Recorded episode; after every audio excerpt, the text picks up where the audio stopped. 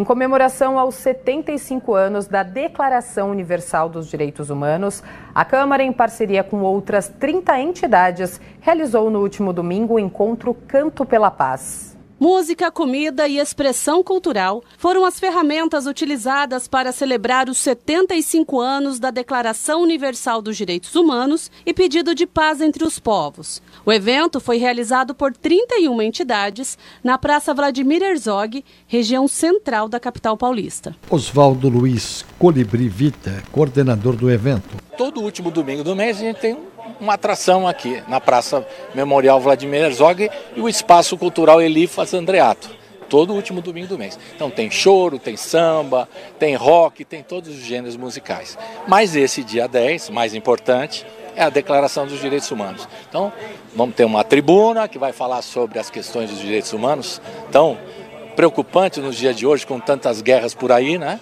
Então vai ter uma tribuna livre, que muitas pessoas vão falar, e o show sempre com uma comida especial. Hoje vai ter um pucheiro espanhol de graça, né? Para o pessoal participar aqui. A cantora indiana Noma é uma das defensoras dos direitos humanos e utiliza a voz para propagar mensagens que falam da importância da proteção da dignidade de todos os seres humanos. É, eu venho de uma família né, que perdeu os direitos humanos, né? Quando foi exilada durante o, o, o, golpe militar no Brasil, foram presos, torturados, políticos, e isso já vem no sangue, né? Para poder hoje em dia estar tá entoando canções que defendem justamente a democracia e os direitos humanos. A gente celebra hoje um dia muito importante, onde a gente coroa hoje com esse repertório do, que eu apresento com o tributo oficial Mercedes Sosa Voz Sem Voz, as canções que a maior intérprete da América Latina relembrava a todos da importância dos direitos, dos favorecidos, é, de favorecer aqueles que tinham mais dificuldade de ter seus direitos humanos é, representados. Soninha Francine, secretária municipal de Direitos Humanos e Cidadania.